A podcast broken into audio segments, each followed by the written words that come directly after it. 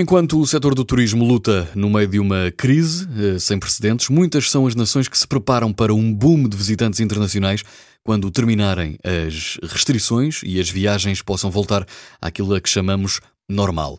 Uh, estes ainda podem ser uh, locais que não estão na moda, mas são certamente destinos onde estão lá todos os ingredientes, desde a beleza da natureza às ruínas históricas e também à experiência cultural fascinante desses países. Por exemplo, pode conhecer algumas das sugestões que deve acrescentar à sua lista de viagens para 2021 ou mesmo 2022.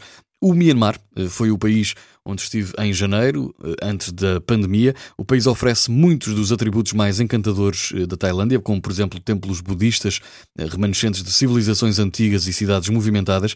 Também a Etiópia, que foi a segunda civilização do mundo a adotar o cristianismo, a única nação africana a derrotar um poder europeu e a resistir ao colonialismo. Acredita-se até que os primeiros humanos vieram desta região fértil. Irão é outro destino a conhecer nas próximas viagens. Décadas de discussões geopolíticas causaram um grande golpe na reputação do Irão, mas não se pode, não se pode negar, de resto, o, o legado cultural do país, um dos mais fascinantes do mundo. Pode também perder-se nas montanhas da Geórgia. O país está a caminho de se tornar num dos destinos mais idílicos da região do Cáucaso. Também as Filipinas pode ser um ótimo destino para, os próximos, para as próximas viagens.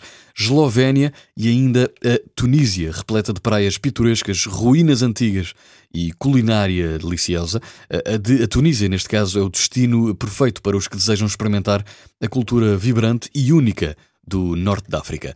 Bem sei que pode ser até um projeto longínquo, mas há que ter esperança. Viajar será possível, viajar como já se viajou também acredito que será possível. É preciso ter paciência e esperança, mas de resto é preciso também ter muita vontade.